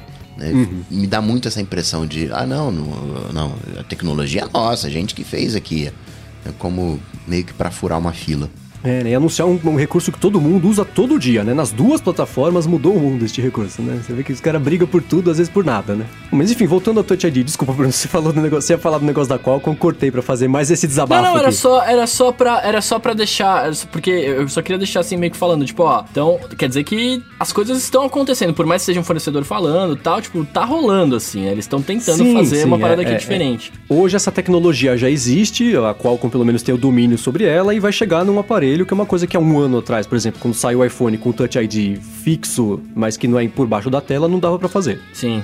E aí é isso, aí sei lá, cara, eu, eu não sei se como eu posso dizer? Eu acho que seria estranho no primeiro momento você ver ali, né, um, um, um iPhone sem o botão. Mas eu acho que é, é, é evolução normal do mercado, tá ligado? Tipo, as coisas tendem a ter menos botões agora, né? Tem isso de uma evolução normal, né? Não dá pra gente travar a evolução, a gente gosta de novidades. Se a gente quando a gente parar de gostar de novidade, é sinal que a gente tá velho. Então, é um, é, é um alerta. Mas eu fico pensando no seguinte: você usa, Bruno, o seu telefone de noite? Como é que você vai desbloquear seu telefone de noite sem luz, é. né? Tá lá no quarto. Sim, isso, Sem... isso, é um grande ponto. Por outro lado, vai facilitar pra Judite usar o smartphone, né? Vai. Não, e aí, cara, isso, isso era uma outra coisa que eu ia falar. Essa tecnologia de desbloqueio de, de por, por, por facial, né? Assim, não é, uma, não é uma novidade, tipo, ó, ninguém nunca fez, até porque a Samsung tinha lançado isso já há algum tempo. Mas não era tão seguro assim, porque parece que a galera conseguia desbloquear com foto, tá ligado? Tipo, tinha uma, uma fita é, dessa. então. Sim, exatamente. O que o texto, tanto o na verdade assim, o Ming Chico falou assim: o próximo iPhone está ultra confirmado, pode carimbar, tá, tá, tá feito. Ele vai chegar sem o Touch ID e vai chegar com reconhecimento facial. No mesmo dia, o Mark Gurman é, que é engraçado que o John Gruber já tá pegando no pé dele faz tempo, que ele tá só chegando atrasado e não traz vazamento novo, né? A Bloomberg faz uma matéria com seis parágrafos só mastigando o que já foi dito há 12 horas atrás, né? Não tá trazendo coisas novas. Parece que a, aquele esforço da Apple de cortar o, os rumores, de cortar os vazamentos, conseguiram achar quem estava vazando as coisas pro Mark Gurman. Mas de qualquer jeito ele falou o seguinte: a Apple está testando essa tecnologia que seria de um reconhecimento 3D, né, para não ser exatamente é. uma foto, né, da, uhum. um reconhecimento 3D do rosto da pessoa, com um jeito de conseguir, sei lá, a, a noite poderia ser com laser, por exemplo. O Galaxy S8, né, que usa o leitor de íris, dispara um laser no olho, ele consegue reconhecer a íris mesmo no ambiente escuro. Acho que se a luz estiver apagada, ele consegue reconhecer. Então, existem jeitos de você sim, fazer sim. isso funcionar, né? Mas agora, por exemplo, pensando aqui, né? Imagina o seguinte, né? O celular do Donald Trump é roubado. do jeito antigo, o que aconteceria, né? Se você não sabe a senha dele, você tinha uma chance em 10 mil, né? Que você teria desde o 0000 até o 9999. Uhum. Ou então com seis dígitos, né? Que aí já aumenta bastante. O Touch ID não é infalível, Pode acontecer de ter falso positivo, mas a chance disso acontecer ou dele ser burlado é infinitamente, infinitamente não, é muito maior do que a chance de burlar o sistema de senhas. Então ele é um patamar mais seguro do que o sistema normal de senhas, mas também não é infalível. Agora, tendo esses dois casos em, em, em vista, né? Ou você tenta adivinhar a senha do Donald Trump, ou você tem o, o, a impressão digital dele, que é uma coisa um pouco mais difícil de você conseguir, se você pensar agora no reconhecimento de face, né, de, de, de 3D do rosto, se alguém pega o celular dele e imprime uma cabeça 3D do Donald Trump, consegue desbloquear o celular, será? Hum, boa pergunta. É, Acaba mas... ficando até mais inseguro do que o da digital, né? Não sei. Mas é que aí eu, eu acho que. Eu acho que. Putz. Não, não acho nada. Provavelmente esse, esse 3D tem que ser bem preciso. É. Tem que fazer um mapa realmente 3D, como se fosse uma superfície que está sendo mapeada. Então, peraí, tem a profundidade do nariz é tanto e tal. Teria que ser um modelo bem, bem complexo. Uhum. É como se fosse o modelo que a gente já tem hoje da digital, que é em 2D, num, que acaba ter um pouquinho de 3D, porque né, pega algumas camadas um pouco mais superficiais da pele, mas teria que ser um passar de 2D para um 3D. É, né? Então seguro vai ser, vai estar armazenado lá no Secure Enclave, vai ser bacana. Mas eu fico ainda é, é, a segurança eu acho que não é um problema. A segurança vai ser resolvida. A Apple não vai é, abrir mão dessa segurança. Isso aí vai ter o mesmo padrão. Vai ser burlável? Sim, como também é burlável você pegar uh, a digital.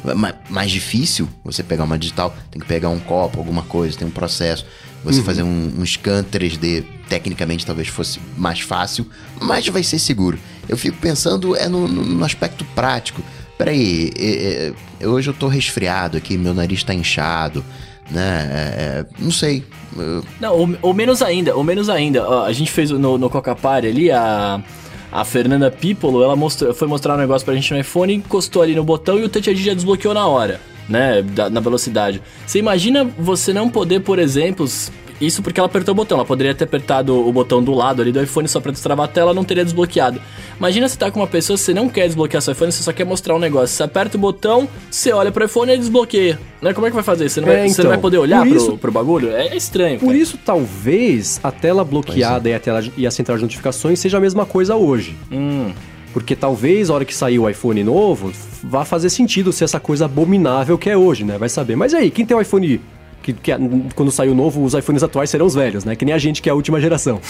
É, quem tiver um iPhone velho vai ter que viver com essa coisa abominável porque o iPhone novo tem um super recurso bacana que, que faz isso funcionar. Pois é, Não faz sentido, essa. né? Você estraga 95% da base de usuários para privilegiar os 5% que compraram o negócio novo. Não sei. Mas desse ponto de vista de segurança ou de você conseguir burlar a segurança, eu acho o reconhecimento de fosto. De fosto. De rosto. tá bom hoje, hein? Muito pior, tá? Hoje tá difícil. Porque imagina no aeroporto, né? Na hora que você vai fazer imigração, tem toda essa treta dos Estados Unidos. Se o cara manda você desbloquear com o dedo, você pode se negar a fazer isso. Vai falar, então beleza, ele mostra o celular no seu. vira pro seu rosto, é. desbloqueia, né? Então até de, de espionagem mesmo, né? Você tem esses casos. De novo, Cada um tem a relação que tem. Se pega um, um, um, casal que não tá legal, alguém acha que tá traindo, é muito mais. A pessoa tá dormindo, você mostra o celular indo pro rosto da pessoa dormindo, você desbloqueia também, né? Então, eu, é, essas coisinhas têm me feito pensar que, de novo, pelo menos de acordo com os rumores, né? A gente, a gente tá pensando nos problemas sem saber que talvez já exista a solução. Sim. Mas que o, o, o reconhecimento facial, ele me parece menos seguro em todos esses pontos, que seria uma, uma vantagem enorme você social, ter. Né? É, exatamente, né? Então eu não sei. É, seria lindo ter a tela do iPhone ali com, com a tela ocupando toda a frente do aparelho, né? Falam.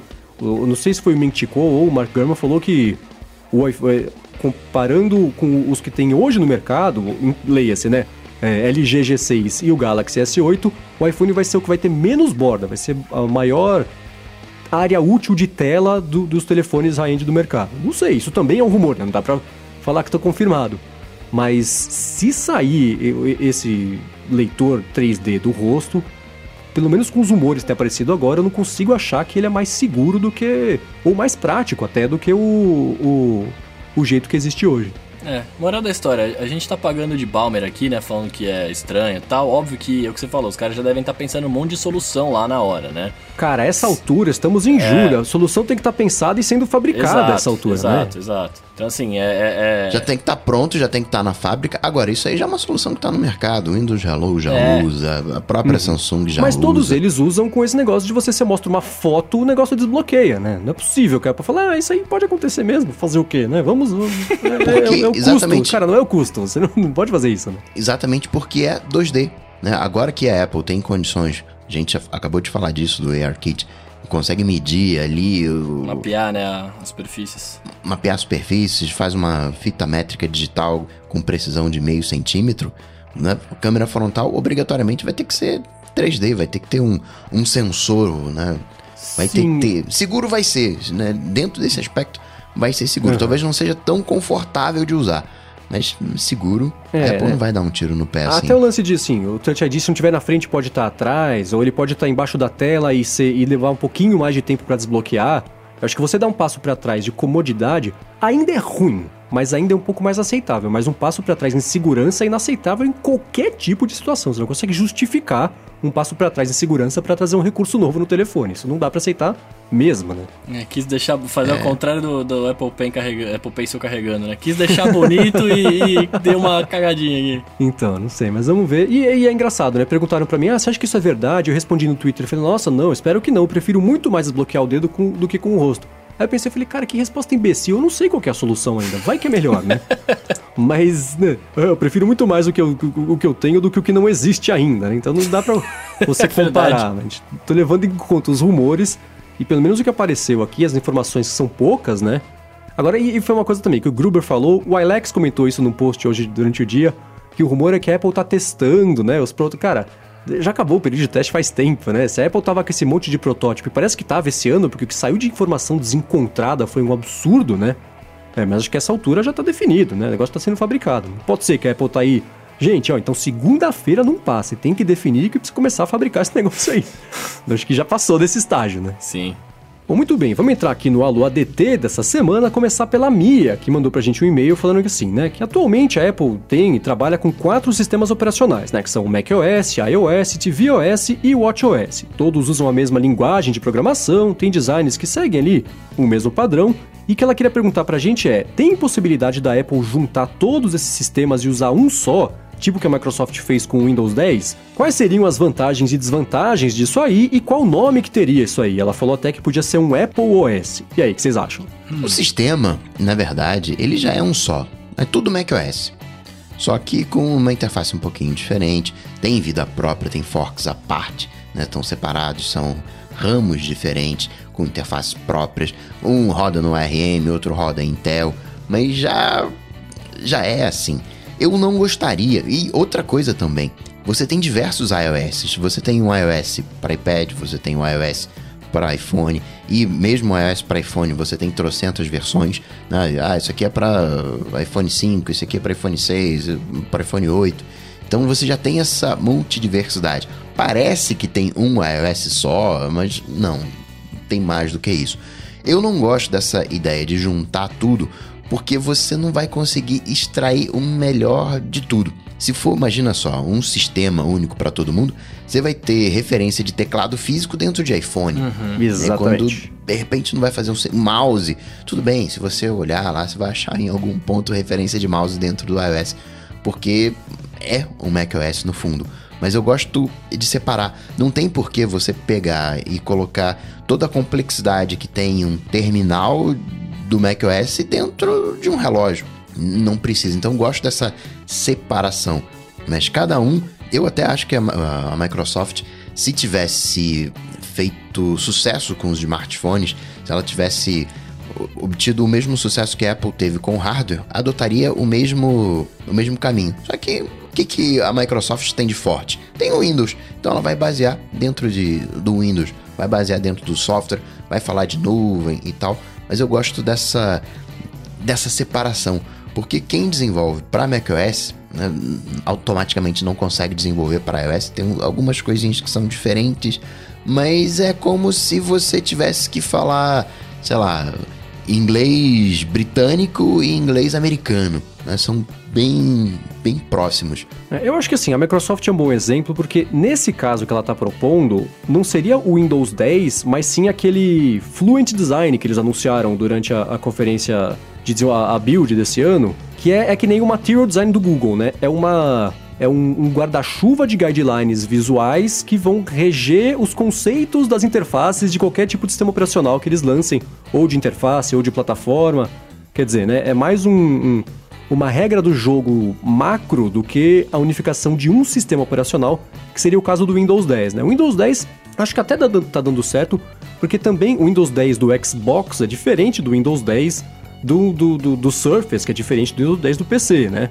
Eles, eles têm ali a, a, a mesma raiz, mas já tem as adaptações, porque um sistema tem o teclado, o outro não. O outro é o, é videogame, que é uma plataforma mais visual e mais gráfica do que os outros dois. Então acho que é, é mais por aí. Eu vejo uma certa unificação do, do, do visual, né, do, dos guidelines de design da Apple. Você vê a própria barra hoje, né, o iOS 11, o, o dock, é, é, lembra um pouquinho, agora vai lembrar mais, inclusive, o dock do macOS.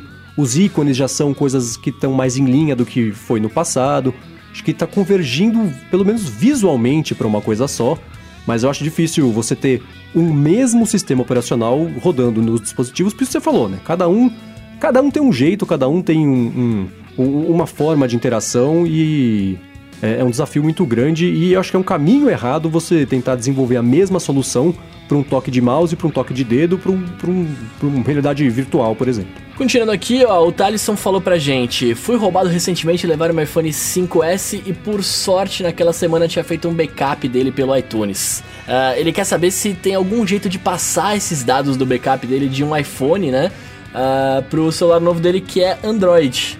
disse também que adora nosso podcast, né? E sempre quis ouvir nós três juntinhos aqui, que mandamos muito bem. Muito obrigado, Thaleson, pelo Boa, elogio. E aí, queridos, vocês que manjam Tati. mais que eu dessa parada aí. Acho que não tem, né? Direto eu Direto acho não, que não. é. O que eu faria, Quer dizer, talvez... tem, uh, eu, fico- eu tô pensando aqui, o que, que ele vai querer migrar? O dado tá na nuvem. É. Como é que você vai migrar? Não, não, não, peraí, eu- tá no deixa eu iTunes, tá no migrar iTunes, aqui. tá no iTunes. Não, não, não. O que eu quero dizer é o seguinte. Ah. É, peraí que eu vou migrar os dados que estão no Scrivener pro Android. Vou pegar aqui os dados que estão no Ulysses do meu iPhone pro Android. Não tem uma compatibilidade É, direta. às o dado vezes tá nuvem. foto ou música que tá armazenada que não tem, em- no- no- sei lá, enfim, não tá no Spotify, coisa assim. Pois é, são esse, seriam dados genéricos. É, o né? que talvez ele consiga fazer são contatos, né? Que tem até uns aplicativos que é iOS to Android, Android to iOS, não tem um negócio desse? É, então, o que eu ia sugerir é esse caminho um pouquinho mais comprido. Se você tiver, se algum amigo seu tiver algum iPhone encostado, sei lá, pede emprestado, puxa o backup do seu do, do- do que tá no iTunes para esse iPhone e aí você usa aquele programa de migração do iPhone para Android. Talvez assim você consiga fazer a migração de todos os dados que, que der para migrar, né? Mas pegar o, que, o pacote que tá dentro do iTunes e jogar no Android e fazer os dados todos migrarem, acho que direto não tem como fazer não. O Claro Pires perguntou pra gente pelo Twitter com a hashtag AloADT, que inclusive é o método mais recomendado pra entrar em contato com a gente, porque aí força as mensagens serem curtinhas pra gente conseguir ler aqui. Ele perguntou, né? É possível instalar o Office 365 no app de Wine que o Coca recomendou um dia desses? Esse app de Wine, eu acho que ele tá falando, claro, o Page tá falando do crossover. O crossover, ele. Você pode entrar no site do crossover e você tem a lista de compatibilidade. né? Você vê os aplicativos que funcionam ou não, sem ter que instalar o Windows, ele vai emular o Windows para você e você consegue rodar o, o aplicativo, talvez o Office 365, embora né, o, o Office 365 rode no macOS, mas tem aquelas coisas de VBA e tal. Eu diria que não funcionaria, mas vale a pena dar uma olhadinha lá no- na lista de compatibilidade, porque o Office 365 né, ele acaba usando muito recurso do próprio sistema. Então não sei se tá tão avançado assim, vale a pena dar uma olhadinha na lista de compatibilidade do crossover. O Silvio Rodrigues pergunta pra gente aqui, ó. Existe algum aplicativo de lembrete que envia automaticamente uma mensagem para um determinado contato programado? E aí, queridos, existe? Você pode usar o Launch Center Pro, ele tem essa opção de agendamento, ele te manda uma notificação, ou então você pode pegar qualquer aplicativo de lembrete e colocar um. pegar o URL, né, o esquema de URL que faz envio de mensagem, aí cria o agendamento para as 10 horas, coloca ali, aí ele te notifica e você vai abrir a tarefa e toca na mensagem, no, na URL para enviar a mensagem. Mas eu iria de Launch Center Pro. Bom, o Igor Barbosa perguntou pra gente com a hashtag AloADT lá no Twitter se a gente já sabe quando que o Google Home e o Assistant vão ser liberados no Brasil, né? Porque o dele não tem funcionado com a LifeX, que é de lâmpada, né? E o Spotify. Bom, o Google Assistant já está sendo testado em português, né? Não sei se são só alguns dispositivos ou um determinado grupo de usuários que recebeu esse teste do nada lá do Google. É, então isso vai rolar num futuro relativamente próximo, porque parece que está funcionando legal. Agora, o Google Home eu não vejo ele sendo lançado aqui no Brasil, não, viu? Acho que ele segue essa mesma linha do. Do como é que chama lá? O Pixel, Pixel. Phone, é, até o próprio Surface da Microsoft. É um produto que está dando muito certo no mercado microlocalizado, né? Até por causa disso, né? É o problema que a Samsung teve, que a gente comentou agora no começo do episódio, né? Se o assistente não funciona no idioma, lançar um produto no país talvez não faça muito sentido, mas. Pois Em especial, acho que lançar um hardware tão específico desses para um mercado que ainda está engatinhando, né? Não, não, não deve chegar aqui tão cedo o Google Home, não. Mas se tiver a chance, compra, porque é mó legal. tá gostando, né? Nossa, tô adorando. E o João de Paula pergunta: o drag and drop do iOS 11 vai funcionar também no iPhone? Acho que não, né? Então, isso é o pior tipo de resposta possível, né? Sim e não. É, Por porque quê? o multitouch vai funcionar, né? Você selecionar várias coisas ao mesmo tempo, mas acho que o, Exato. o drag and drop não, porque você não consegue dividir os aplicativos ali, né? É. A, a, a informação extraoficial que veio da Apple, né, que é aquele o Steve, Steve Thornton Smith, que é um programador que tem bastante contato lá, que fuça bastante no iOS, ele falou o seguinte: estruturalmente no sistema já está tudo pronto para o drag and drop funcionar inteiro, né, que nem rola no, no, no iPad, para isso funcionar no iPhone. Só que a Apple, por algum motivo, não liberou isso, né? Vai, vai fazer essa limitação artificial, porque do ponto de vista prático não existe motivo, mas ela está aberta a revisitar essa ideia se a pressão popular for muito grande para isso aí. Então, assim, se você quiser que isso chegue no iPhone, baixa o beta, manda feedback, instala o beta no celular do seu amigo, manda feedback, pede pro outro amigo fazer a mesma coisa, porque só assim a Apple vai liberar o multitouch para todo mundo. Eu já fiz isso, já pus, já enviei o radar com beta normal, Multitouch. já fiz o beta público também. Multitouch não, desculpa, o, o é, o drag and drop, é. Ele já funciona de um jeito limitado, né? Que foi o que você falou assim. Se você tocar numa foto ou num aplicativo, né, segurar para você mu mudar ele de lado, e em seguida você tocar em outros aplicativos e arrastar o, esse primeiro dedo né, entre as telas, isso já funciona, né? Mas é um jeito meio limitado por conta, óbvio, né, o tamanho da tela. Mas é uma coisa que o Bruno tinha falado esses dias. Apple, deixa eu escolher se é útil ou não para resolver um, um incêndio uma hora rapidinho, ia ser ótimo ter, né? Sim. Funciona com limitações. Funciona sim e não, mas é depender um pouco da gente ficar apertando e pentelhando a Apple até ela falar, poxa, é mesmo, né? Vamos deixar os meninos usar, não custa nada, né? Não custa, né, meu? Mas é isso. A Fernando Teres está perguntando aqui, ó, como vocês limpam seus AirPods? Cara, e aí, né, eu, eu não posso falar, mas como que vocês fazem isso? Eu não limpo os AirPods, eu limpo as Simples. orelhas. Simples assim, eu não limpo. Tá, eu vou passar vergonha aqui. Eu passo cotonete nos AirPods. Não estou brincando, porque ele tem muito cantinho, a caixinha tem muito cantinho, então eu vou passando cotonete porque é o único jeito de você conseguir tirar a sujeira de um jeito controlado. Então, uma vez por semana eu faço isso. Mas posso falar, apesar de eu não ter AirPods, eu tô pensando aqui agora, eu tô olhando pro meu fone da Apple, né? É, cara, ele tem ali o, o, o- o buraquinho que fica do lado do, do R ali, né? O que sai, o- onde sai um dos sons. É, tem que limpar às vezes, né? Porque ele fica sujo. Você vai colocando na orelha, vai, vai naquele aquele teco de sim, é. cera, tá ligado? Tem que dar uma, uma limpadinha ali, não tem como. Tem, é. Mas é isso aí. Agora, uma, uma outra coisa que eu faço também é um palitinho de madeira, porque madeira é macia. Então, às vezes, você tem um cantinho que você quer. Né, precisa de um pouquinho mais de força, uma poeirinha, né? Que fica no bolso. né, principalmente ali na dobradiça. né, eu, além do, do cotonete, eu também uso palitinho de madeira. É isso, é dobradiça. O que o, o AirPod, ele tem o problema Johnny Ive, problema ah, oficial do Johnny Ive, né? Branco, lindo nos primeiros dois dias. Depois você começa a colocar no bolso, começa a grudar a sujeira da calça. Você uns pan- aqueles fiapinhos de calça, né? Que, que... Nossa, isso é um e aí terror. entra nessas partes. É, então, isso aí começa a sujar mesmo. Então é isso aí, coisas agudas e controláveis pra você não estragar o seu produto. Só não enfia na água, pelo amor de Deus. Pera aí, eles não são prova d'água? Não. O que, que é prova d'água que o som expulsa a, a água? O Apple, Apple Watch, Watch. o relógio. É, tá. Se você usar na água, você vai usar uma vez só.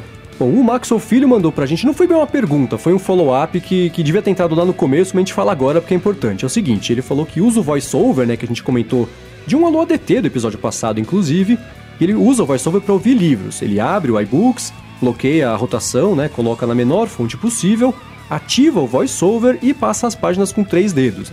É o jeito que ele achou de fazer, o, de, de, de- de ouvir um ditado do, do livro, ao invés Ah, de ter que usar o legal isso. aplicativo. Como é que chama? Qual que é aquele app? Voice Dream Reader. Isso, era a pergunta desse aí. Tem um jeito nativo, o jeito Bruno Casemiro de fazer as coisas, que é ativando o VoiceOver. Então valeu ao Maxo pela dica. E falando no jeito Bruno Casemiro de fazer as coisas, o David perguntou pra É. gente com a hashtag AloADT o que, que ele tá perdendo usando o mail nativo. E eu respondo pra ele: Nada. tempo. Ah, é, não, beleza, tá bom. tá perdendo tempo, mas é assim, você não perde nada, cara, que você tá mandando e recebendo e-mail do mesmo jeito, não tá? Então, É. é isso. Não, assim, claro, você vai ter recursos aí que faltam no aplicativo nativo, eu concordo. Mas o, o básico, pelo menos pro meu uso, eu, eu não fico separando e-mail, guardando bonitinho, fazendo um monte de regra lá. Eu só recebo, envio e apago. Então, o, o nativo Mas funciona. outro dia você não tinha mil e-mails não lidos lá no seu nativo? Não, pera aí, vamos lá, vamos lá. Ah, Vocês vocês me zoaram. Eu tinha 783, mas é porque... Ah, tá. muito melhor. É, não, é porque... Então, então, perdão, perdão, perdão. É, ó, não Então, é, são mil, funciona, pera aí, realmente não são você- mil. Não, é que... Você é que- lê e responde, tá certo. É que eu tinha trocado a senha do, da minha conta do Google. E aí eu, eu não tinha trocado no iOS, então ele acabou não atualizando, enfim. Aí eu não tava mexendo mais nessa conta, então os meus estavam chegando lá e eu não tava vendo, tá ligado? Foi por isso. Tá, é que assim, né? Existem situações e situações, né? Tem gente que recebe um e-mail por dia, tem gente que recebe 20, tem gente que recebe 200, né? Então, Sim. e eu acho que os outros, os aplicativos tipo o Spark, que é excelente, que é da Riddle e é de graça, vale a pena testar. O AirMail, que ele custa, sei lá, 5 dólares, 3 dólares, não sei. É muito bom também, ele é um pouco mais limpo, interface toda branca. Eles têm alguns recursos que são ótimos. Por exemplo, pra mim, né? Eu também não sou de organizar e-mail, já falei aqui algumas vezes isso. Mas chega, por exemplo, fatura do Nubank. vence. Por coincidência, minha venceu hoje, dia 5. Opa. Vence dia 5, eu vou eu, lá no e-mail, arrasto pro lado, escolho pra esse e-mail chegar de novo, por exemplo, dia 5, e aí dia 5 ele chega, eu pago, né? Mesma coisa com outro tipo de fatura de luz, de internet. Ele, esse sistema de você receber o e-mail de novo é ótimo para fazer esse tipo de controle, né? Ele é quase um lembrete automatizado de você. Só que com a vantagem de já estar tá lá o e-mail com o, o, boleto, enfim, esse tipo de coisa. Você consegue é, é, ligar alguns clientes de e-mail a workflows, a outros tipos de aplicativos, que é uma coisa que no aplicativo é, nativo não, não, funciona muito bem. Uhum. Então, assim, para quem recebe dois e-mails por dia, cara, você não tá perdendo muito, mas se você recebe um monte, né, e você depende muito de prazo, de um controle um pouco mais minucioso dos seus e-mails, aí é por isso que eu falei que você tá perdendo tempo, porque a ginástica que você faz e até, às vezes até é, acaba perdendo coisas, perdendo mensagens, esquece de responder, ou, enfim, né, manda e-mail, o, o AirMail colocou esses dias um desfazer enviar, né, que é o que tem no Gmail, por exemplo, e eu tô usando direto, porque eu sou meio avoado com essas coisas, né? Eu parei de usar o método Coca de primeiro anexar, depois escrever a mensagem e por último escrever o assunto, né? Então, é... Esse tipo de coisa faz falta no aplicativo nativo. Então você tá perdendo tempo por isso. Pode estar tá tendo que refazer tarefas ou tendo que fazer correndo porque o e-mail não ajudou. Se você recebe dois por dia, não faz diferença, mas para quem recebe bastante, o app nativo de e-mails da Apple, do iOS, ele é bem limitado. Sim. E para eu parar de pagar de nativão, então, ó, é... Eu, eu tenho, você falou da Riddle, eu tô usando bastante os aplicativos dele, bastante, né? Eu uso o Scanner Pro, o PDF Expert e recentemente eu baixei o Documents, que a gente comentou no, uhum. no programa passado. Eu baixei para testar, cara, eu tô gostando bastante, assim, tipo. Cara, a Riddle é uma empresa muito bacana. Eu gosto muito de todos os produtos que eles fazem. Sim. Eles são são bem malandros. Eles são os que trouxeram o drag and drop antes pois do é, iOS 11, é, né? Inclusive. Até puxando, puxando o papo que a gente falou lá em cima, né? Que a gente tá falando de, de uma hora você vai ter que comprar o aplicativo, blá blá. Cara, invista talvez na Riddle que me parece muito boa. Sim, sim, exatamente. Gosto muito deles, recomendo todos os produtos sem reserva. Sim. E para finalizar aqui, ó, o Ícaro Godinho mandou para nós. Olá, estou otimizando minha lista de RSS do Feedly e queria saber sites de notícias tech que vocês consideram essenciais no dia a dia. Bom, acho que de notícias tech, cara, eu acho que os sites que tentam agregar mais notícias são uma boa ideia. Por exemplo, existe o Tech Meme, que é ótimo, porque ele, ele lista notícias de acordo com a popularidade dela em outros sites, né? Então, se saiu uma notícia no CNN Dinheiro, Yahoo Finanças, Bloomberg, The Verge, enfim, um monte de sites, você falou, pô, isso aqui é importante, jogam lá pro começo. Se você, se são notícias mais básicas, eles nem dão às vezes, né? Então eles têm um radar muito bom, é, meio que movido por um jeito meio. Não é social, mas por algoritmos que ficam ali analisando o que que sai, eles já separam um pouquinho ali o joio do trigo, o que é importante e o que, que não é. Acho que o The Verge é uma boa fonte também, apesar deles publicarem muita coisa todo dia, né? Eles têm essa uma equipe muito grande, falam sobre não só tecnologia, mas cultura pop um pouquinho também, então eles têm, têm um, um espectro um pouco mais abrangente. É, de rumores, se você gosta de acompanhar segue ou o 95Mac ou o Mac Rumors, eles são bem equivalentes, né? Não sei se tem muita uhum. diferença entre os dois. E dos nacionais, aqui tem o Tecnoblog, o blog do iPhone e Mac Magazine, que são os três que eu sigo diariamente. E acho que é meio isso. E evidentemente que você pode entrar também nos podcasts, né, cara? No, no Coca-Tech, no Loop Matinal, todos esses aí são bem bacanas pra você ouvir todos os dias aí sobre tecnologia. Fiquei sabendo. É, é da hora. A área de transferência é bom também, mas ele só tem uma vez por semana, então você, na sexta-feira é, então. é, legal pra, pra ouvir também. Sobre notícias, eu fecho com o Marcos Mendes. Acho que hoje tá tudo muito igual. Você não precisa seguir diversos sites. Segue um site só, né, que eles acabam... De alguma maneira, eles, se for importante, vai acabar aparecendo lá no, lá no site. Né? Notícia hoje virou commodity.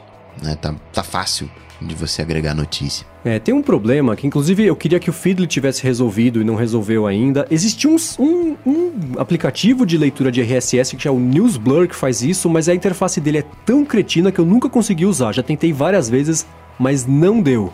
Que é o seguinte, né? É, eles têm um jeito de identificar por, por palavras, keywords, que tipo de notícia que é. E, por exemplo, saiu o 28º beta do iOS 18. Cara, isso vai ser replicado em todos os sites e blogs de tecnologia. Aí você saiu para almoçar, você voltou do almoço, tem lá, sei lá, de 200 notícias não lidas, 45 são sobre a mesma coisa, né? Hum. Então, se por exemplo, eu sigo muitos sites de tecnologia para ter informação chegando o tempo inteiro para achar coisas relevantes e bacanas para falar no loop matinal. Mas acho que um, um ser humano normal, que não, que não depende disso para trabalhar, né? Pode seguir um pouco menos, aí esse problema não é tão grande. Mas ainda assim tá meio pasteurizado mesmo, tá todo mundo replicando mais ou menos a mesma coisa, né? E aí deixa eu adicionar a lista de, de sites que eu, que eu comentei, o Mac Stories, que tenta ir um pouquinho na contramão disso, né? E até o Vitite falou, cara, eu não quero ser o site que dá um furo de reportagem, a iTunes acaba de ser atualizado. E fala, cara, todo mundo já vai fazer isso, né? Eu uhum. quero fazer uma coisa mais editorial. Mas reviews, o Mac Stories ele... eu acho que perdeu muito da graça com o clube Mac Stories. Né? Eles tinham um fluxo bem legal, mas as coisas mais legais ficaram pro, pro newsletter. Achei que Sim. o Mac Stories tá meio mortinho no último ano. Não sei, eles estão muito concentrados em reviews, eu acho. E não sei, né, que, por exemplo, eu, o lance de apoiar o, o, o, os conteúdos que você gosta, né? Eu, eu sou, não sei, membro, cliente, enfim, eu pago lá para ter acesso ao Clube Mac Stories. Inclusive a minha home entrou na newsletter lá. Eu expliquei a home All Black lá no, na, na newsletter. Eu vi, eu vi. Mas Olha é, foi. Lá, foi... Não isso não, hein? Tá vendo? Mas eu não sei, talvez isso possa ter acontecido mesmo. Mas ainda assim, é, se você gosta de jogos, eles têm reviews bacanas, de aplicativo tem reviews bacanas, quando sai produto tem review bacana. Eles só não são a, a, a mídia tradicional de publicar todo tipo de notícia diária sobre todas as minúcias de, de tecnologia. Eles são um lance mais aprofundado e, e menos é, hard news, assim. Justo. E só, pra não ficar repetindo, né? É só uma, um acrescentar um que eu entro todos os dias aí quase, é o toucharcade.com que ele dá review de aplicativo, né? Então, muito de jogo, na verdade. Então, uhum. se você é um cara Eles que... tem listas ótimas tem listas jogos. ótimas, é, é um site bem legal. Se você gosta, assim, de, de jogar no seu smartphone, vai lá no toucharcade.com que é bem legal também. Boa, os links de todos esses estão aqui na descrição, o link dos apps que a gente comentou, das notícias também, tudo mais, se você quiser dar uma espiada, e a descrição tá aqui no seu podcast player e lá no areadetransferencia.com.br barra 029. Quero aproveitar de novo, né, que eu tenho toda semana aqui. Se você gosta do, do eu ia falar do Luto Matinal, se você gosta também, mas vamos falar do Área de Transferência, ou do Cocatec. É, se você gosta de qualquer tipo de podcast, ajuda a divulgar a mídia como um todo, né? Vai pro seu amigo que não sabe nem o que, que é, ensina para ele, baixa o negócio, mostra como funciona, porque o podcast merece essa atenção maior do que, que felizmente ele já tá recebendo, mas dá para crescer ainda mais. E se você gosta do área de transferência, faz que nem, por exemplo, essa semana, Igor Barbosa, Roney Cesário, o, o, Luiz Moura, né? Deixaram um, um, feedback, deixaram um comentário, falaram com a gente sobre o podcast, falaram com os outros sobre o podcast. Então, se você gosta e quiser ajudar a divulgar, a gente vai ficar eternamente agradecido agradecida é bonita, né? Agradecido Luciano Huck a cada aí, né? um é. de vocês, beleza? A avaliação do iTunes, recomenda para os amigos, enfim. E para agradecer também, quero agradecer tanto o Eduardo Garcia pela edição aqui do podcast, quanto a Alura. Entra lá em alura.com.br barra área de transferência, porque eles vêm apoiando a gente desde o começo aqui. Beleza? E também, como sempre, obrigado a vocês dois por estarem aqui mais uma semana. Eu que agradeço, sempre um prazer, uma honra, um privilégio. E para me achar, você sabe, vai lá no Google, bate Coca-Tech, que você me encontra. Também gostaria de agradecer aqui, né, toda semana, nas horríveis. toda semana aqui estamos juntos e para falar comigo também, arroba Bruno Casemiro no Twitter ou no Instagram mais próximo de você. Bom, eu sou MVC Mendes no Twitter e apresento o Loop Matinal. Caso você não conheça, dá uma espiadinha. E caso você não conheça também, dá uma espiadinha no Coca-Tech. É o que a gente acabou de falar, né? Podcasts são legais, assinem, divulguem. né? Então é isso aí, os links estão todos aqui na descrição, tudo dito e posto, a gente volta na semana que vem. Valeu! Falou, até lá!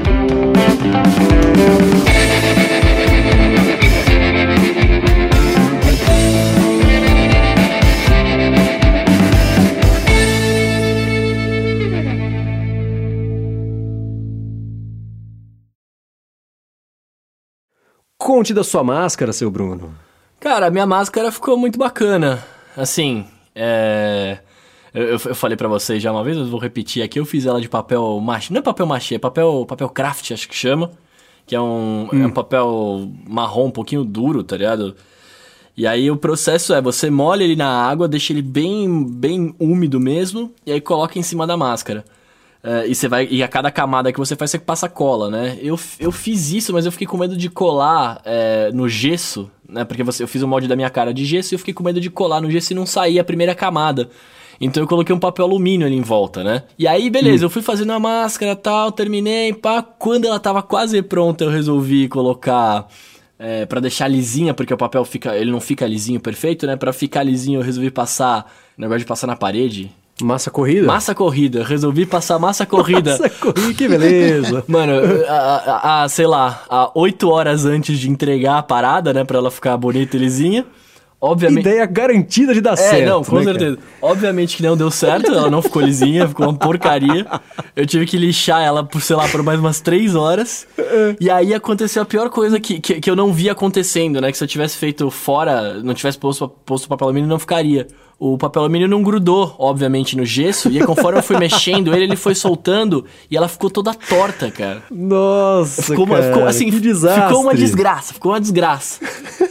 Mas ela ficou, ela ficou correta, ficou correta, eu passei, tirei uma nota excelente, excelente não, tirei uma nota mediana ali, mas foi o suficiente para eu passar. Mas eu fiquei chateado porque, pô, eu fiquei muito tempo fazendo, eu queria ter feito uma coisa bacana.